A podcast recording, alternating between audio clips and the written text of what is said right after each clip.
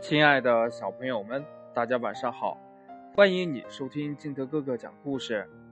今天呢，金德哥哥给大家讲的故事叫《不许看书》。刚从街上回来的斑马爸爸特意从书店为小斑马买了几本有趣又好看的童话书。小斑马呀，是非常喜欢这些童话书。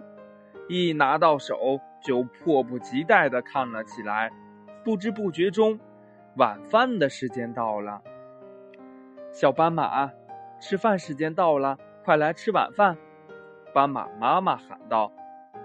经斑马妈妈这么一提醒，小斑马才感觉到肚子呀有点饿了。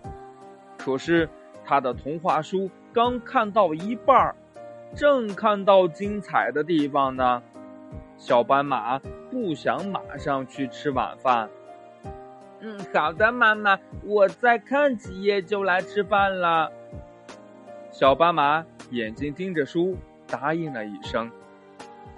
将饭菜端上餐桌，等待多时的斑马爸爸不见小斑马过来吃饭，就来到了小斑马的房间，将它抱了过来。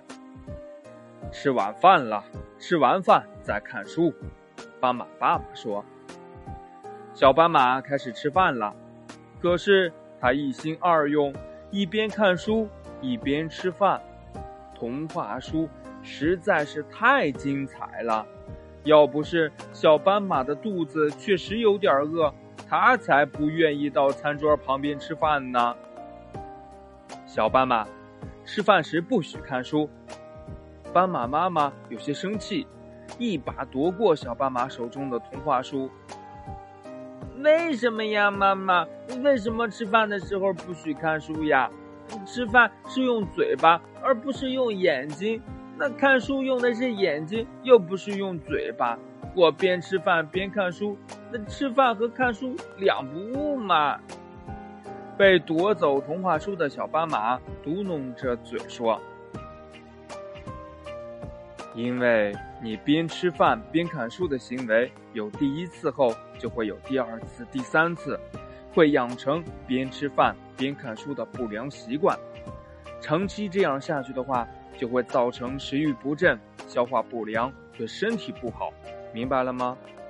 斑马妈妈解释说：“哦，这样呀，那我明白了。我以后再也不边吃饭边看书了。”小斑马保证道：“故事讲完了，亲爱的小朋友们，你有吃饭的时候看书、看电视、看手机的坏习惯吗？